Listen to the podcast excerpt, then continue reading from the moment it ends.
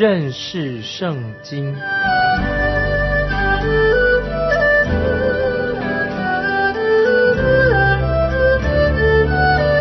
认识上帝的话，把上帝的话带到全世界。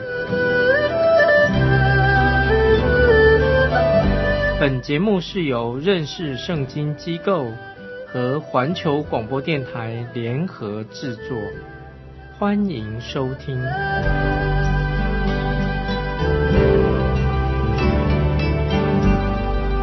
亲爱的听众朋友，你好，愿神祝福你。欢迎收听认识圣经这个节目，我是麦基牧师。在会幕里面有许多的器具，每一个器具都有代表性的。比方说铜祭盆，就是象征着主耶稣在祭坛上为我们罪人受死，使我们可以到圣所里面朝见神的面。接下来我们要看出埃及记第二十七章。从第九节开始，你要做帐幕的院子，院子的南面要用捻的细麻做围子，长一百轴。院子的门当有帘子，长二十轴，要拿蓝色、紫色、朱红色线和捻的细麻，用绣花的手工织成柱子四根，带卯的做四个。像我在之前所说过的，每一样的围子的颜色都是有特别的意义在里面。比如说，蓝色是代表天上天堂的颜色，代表基督是从天而降；朱红色代表主耶稣基督的人性和他为我们人类所流出的宝血；紫色是蓝色和朱红色的混合，是代表基督君王的身份。现在我们看到。帐幕院子门口的帘子，祭司和立位人必须从院子的门口进入，入口的地方只有五轴高，围绕在帐幕外院要长一百轴，宽五十轴，院子用白色的细麻包裹着，围绕成为一整圈，这个就是帐屋外面的院子，它的长度、宽度绕成一个整圈。把里面和外面分开来，在出埃及记二十七章的最后的几节，等于是一个结论，很有意思。在后面这几节特别提到点灯用的油，竟然在这个最后二十七章的最后就提到关于油的事情，相当不寻常。我们看二十七章二十节，你要吩咐以色列人把那。未点灯刀成的青橄榄油拿来给你，使灯常常点着啊！说到这个，使灯常常点着，把它点亮的，就像我们先前所说过的，油是代表着神的圣灵，在撒加利亚书旧约撒加利亚书第四章六节这样来解释金灯台的意思。撒加利亚书四章六节说，不是依靠势力。不是依靠才能，乃是依靠我的灵，就是神的灵，方能成事。这里也提到光，灯的光是从圣灵发出来的，神的灵发出光来。圣灵不是说的不为自己说话，圣经乃是告诉我们有关于耶稣基督的事情。接着我们看二十一节，在会幕中法柜前的幔外。亚伦和他的儿子，从晚上到早晨，要在耶和华面前经理这灯，这要做以色列人世世代代永远的定力。这里说到经理这灯，原来的意思就是不断的把那个灯要把它点着，给它亮起来。点燃的灯是代表着主耶稣基督发亮光，而这个时候我们知道耶稣基督已经回到天上去了。说跟以前不一样，耶稣基督从地上已经回到天家去了。在新约马太福音第五章十四节，马太福音第五章十四节这样说：“你们是世上的光，你和我，我们基督徒，也许我们自己不会发光，唯有神的圣灵能使用我们。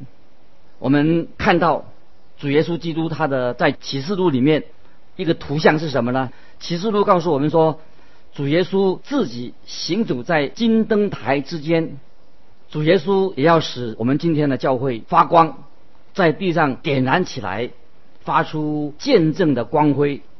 这个就是我们基督教或者我们基督徒是属神的人所说的话，对我们所说的话，就是我们要做一个发光的基督徒。在这里有两件还没有提过的器皿，在圣殿里面的会幕里面的器皿，在这里我们稍微要提一下。第一件就是香坛，是香坛放香的地方。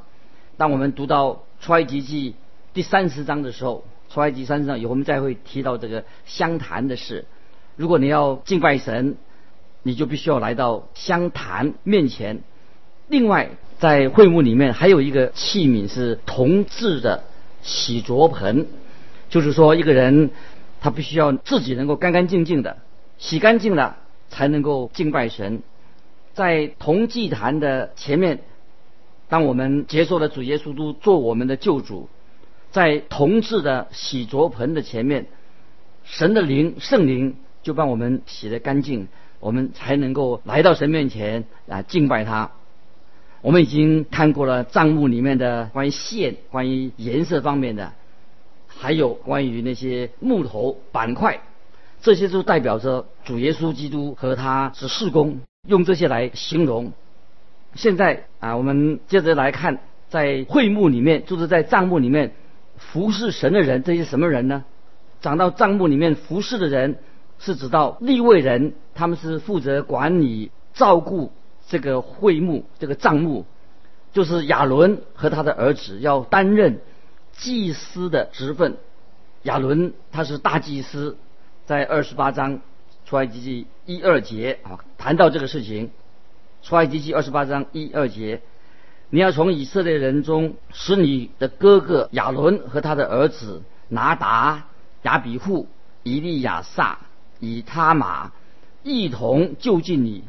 给我供祭司的职分，你要给你哥哥亚伦做圣衣，为荣耀，为华美。亚伦他是大祭司，他必须要穿上特定的圣衣。这个圣衣啊，穿上这种圣袍，圣衣是代表什么？这个圣袍是圣衣是代表，也是代表耶稣基督。在埃出埃及记里面。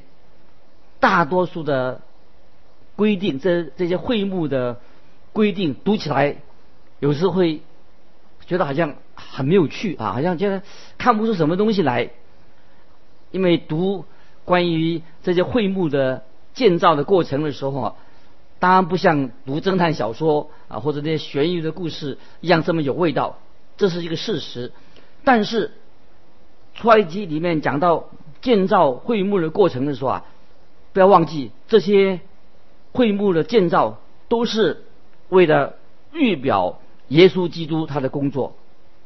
你想要知道为什么啊？神要给我们这些建造会幕的这些法则呢？我们知道，小孩子啊，小朋友们呐，他们是透过图片来学习一些事情，所以建造会幕，圣经里面谈的建造这些会幕，也好像有一一本。有影像的一个图画，给我们准备了许多图片，让我们借着这些关于会幕制造的图片来学习属灵的真理。所以在这种属灵的意思来说的话，这个圣衣啊，穿在这些大祭司身上的圣衣本身，当时这个圣衣本身并不是真正成为圣洁成圣的。就像你今天你我一样啊，我们在神面前，我们要想一想，我们是不是穿上一个圣衣就变成圣洁的人了？在希伯来文，圣洁啊，圣洁什么什么意思？什么叫做圣洁呢？圣洁的意思就是分别为圣。那么这些衣服是代表着什么？就是跟别人有分别，就是分别为圣。我们分别为圣是用来做什么呢？是用来。服侍神，来服侍神的人必须要分别为圣。任何分别为圣的东西才能够奉献给神，所以这些东西本身必须要是圣洁的。譬如说，你钱包里面有一百块钱，如果你想要把它奉献的话，这个钱可能是从一个商家收来的。这个商家他为什么有这一百块钱呢？可能是从一个赌徒、一个赌博的人手中收到的。那么这个赌徒、这个赌博的人，他的钱怎么来的呢？也许是从一个妓女身上交给他的。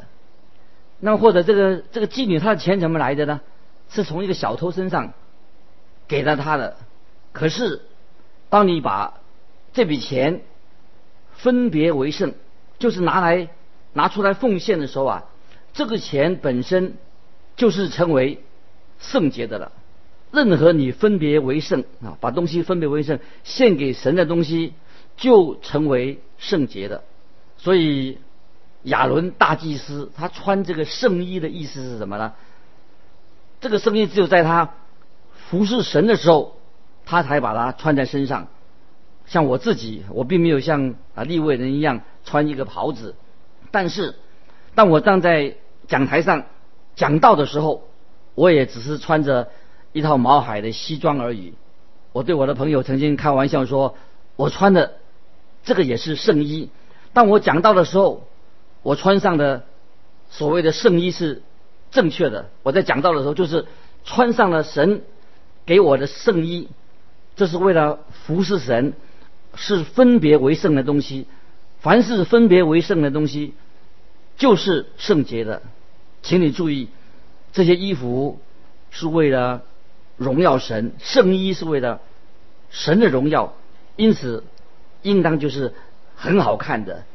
亲爱的听众朋友，我们不能够靠着我们自己来服侍神，而且我们服侍神的时候，也不要用一些很简陋的东西，因为这是不对的，不能马马虎虎的用一些简陋的东西来服侍神。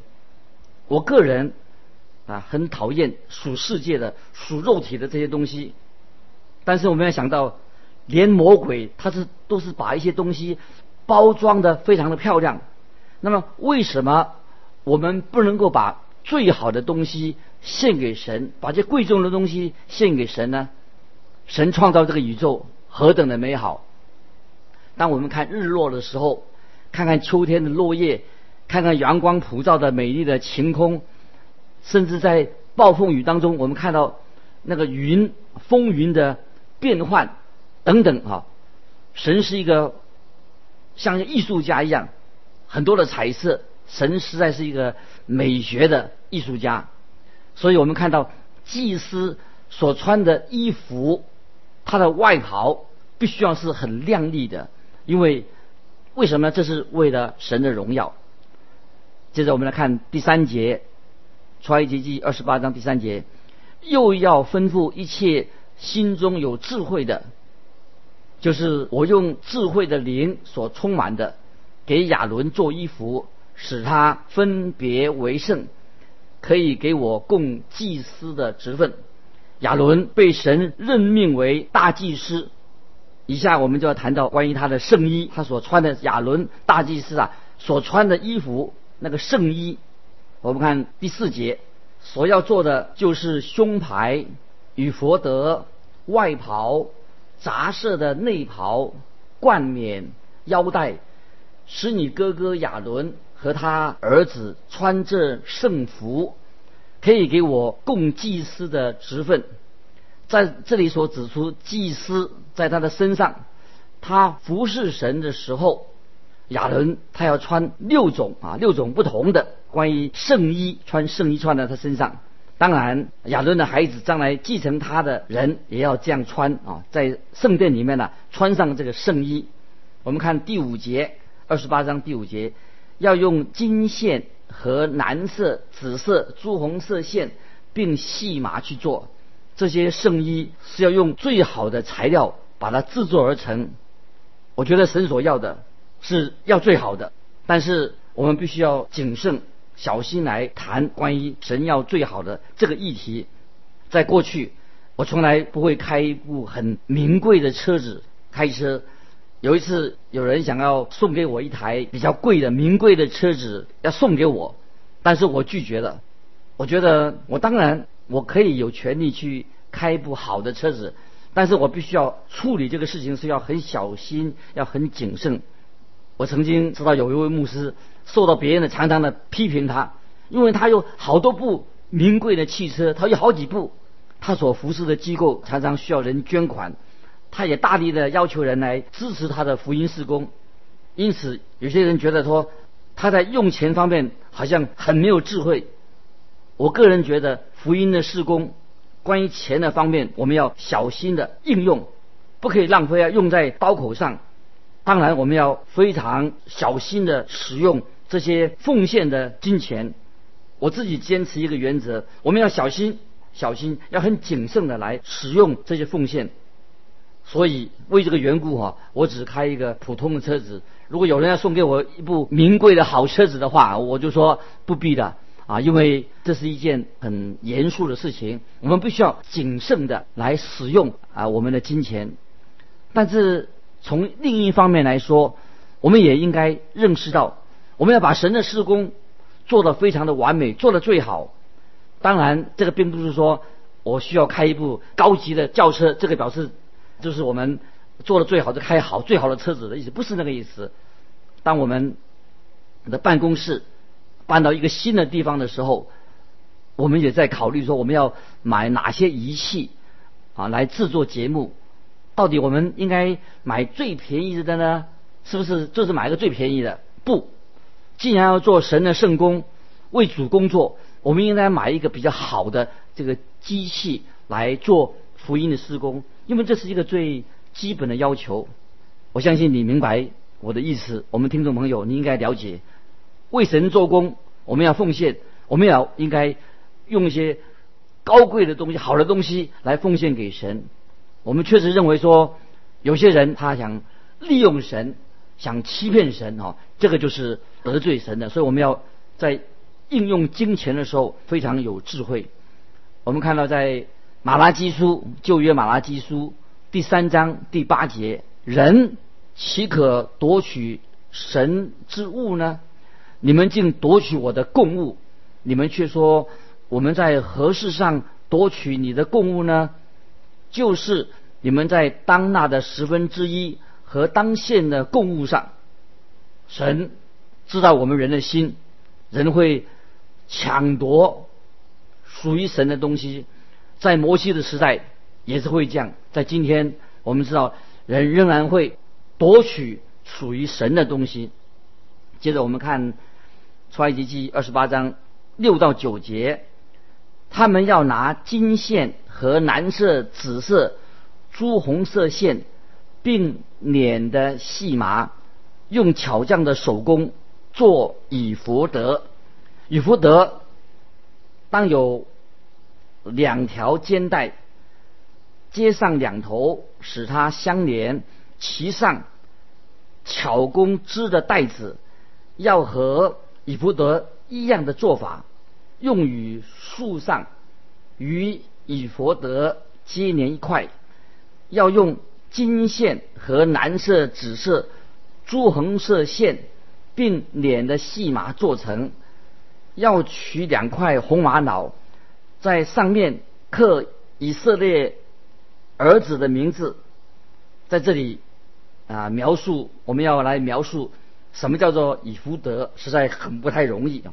以福德是穿在亚麻布的袍子上的两块长的布缝制在一起，用一块宝石固定在一个肩带上面，另一块宝石再固定在另外一个肩带上面，所以左右的肩带中间的部分要连在一起，和腰带合成在一起。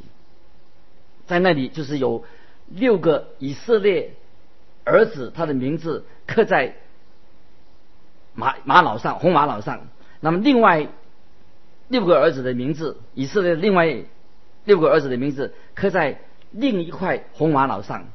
当大祭司来到神面前的时候，他的肩膀上就带着以色列子民的名字。这个是他穿这个胸衣啊，穿这个圣衣，是代表了大祭司的能力和他的权柄。在新约希伯来书，新约希伯来书啊，就是讲到有关于大祭司他的身份。希伯来书第七章二十五节告诉我们说，我们主耶稣基督，他就是我们每一位信徒的大祭司。七章二十五节，希伯来书这样说：凡靠着他进到神面前的人，他都能拯救到底，因为他是长远活着，替他们祈求。因此，我们就看见。主耶稣基督，他蛮有能力和权柄来拯救我们这些罪人。你还记得在新约路加福音，新约路加福音第十五章一到七节，描述到有一个迷失的羊的比喻，你还记得吗？就是说到那个牧羊人，他找到了那只迷失的羊，他就把它放在肩膀上带回来了。我们知道。主耶稣基督就是把我们这些蒙恩的人得蒙恩得救的人放在他自己的肩膀上。亲爱的听众朋友，这个就是主耶稣带你回到神的家的一个方式，把我们放在他的肩膀上。我常常会想到说，我常常离开了主耶稣他的肩膀，但是。主耶稣非常奇妙，他一次又把我们，我们迷失了，又把我们背着寻找我们，把我们背回来，把我们带到一个最安稳的地方。感谢神，所以我们看到出埃及记二十八章谈到以佛德，我们都想到说，耶稣基督是描述他的救恩，非常的生动。借着以弗德来，我们就可以看见啊，耶稣基督。他奇妙的救恩在你的身上，也在我的身上。接着我们来看第十十五十五节十六节，你要用巧匠的手做一个决断的胸牌，要和以弗德一样的做法，用金线和蓝色、紫色、朱红色线并联的细麻做成这胸牌，要四方的叠为两层，长一虎口，宽一虎口。这里要形容胸牌一个最好的方式，就可以称为说一个外衣外套，那是一个非常漂亮的一个外套，穿在圣衣的上面，这是代表一个审判的啊，属于审判的一个胸牌。他告诉我们说，罪恶已经被神审判的一个事实。我们啊是信徒基督徒，我们有了主耶稣义的牌在我们的身上。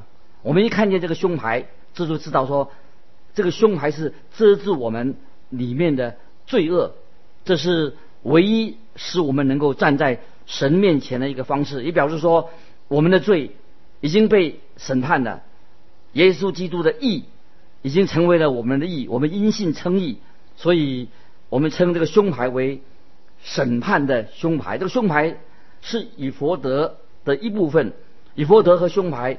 连在一起，看起来非常的适合。接着我们看十七到二十节，要在上面镶宝石四行，第一行是红宝石、红碧玺、红玉；第二行是绿宝石、蓝宝石、金刚石；第三行是紫玛瑙、白玛瑙、紫金；第四行是水窗玉、红玛瑙、碧玉。这都要镶在金朝中。我们尊荣的大祭司，他的胸牌上面有十二颗闪亮的宝石，每三排每三个排成一排，共四排。接着我们看二十一节，这些宝石都要按照以色列十二个儿子的名字，仿佛刻图书，刻十二个支派的名字。我们看见启示录里面，我们就看到看到这些宝石在启示录里面。新耶路撒冷就是这些用这些宝石所建造成的，每一颗宝石的颜色都是不一样的，放在一起就是非常闪亮、非常的光辉美丽。我认为神创造这个宇宙充满了各样的彩色。当罪恶最终被除灭的时候，我们就会看见一个闪烁美丽的彩色的宇宙。这十二颗宝石很有意义。当大祭司来到神面前的时候，他穿着有胸牌，象征着主耶稣在神的右边，现在仍然为我们代求。主耶稣不仅仅把我们背在他的身上，主耶稣有权利、有权柄，也把我们放在他的心上。我们感谢神，我们也被刻在他的心上。主耶稣爱我们，他是这样的爱我们。我们看见一个非常美丽、荣耀的图画。今天的时间我们就到这里，欢迎你如果有来信，记得环听电台认识圣经麦基牧之收。我们下次再见，愿神祝福你。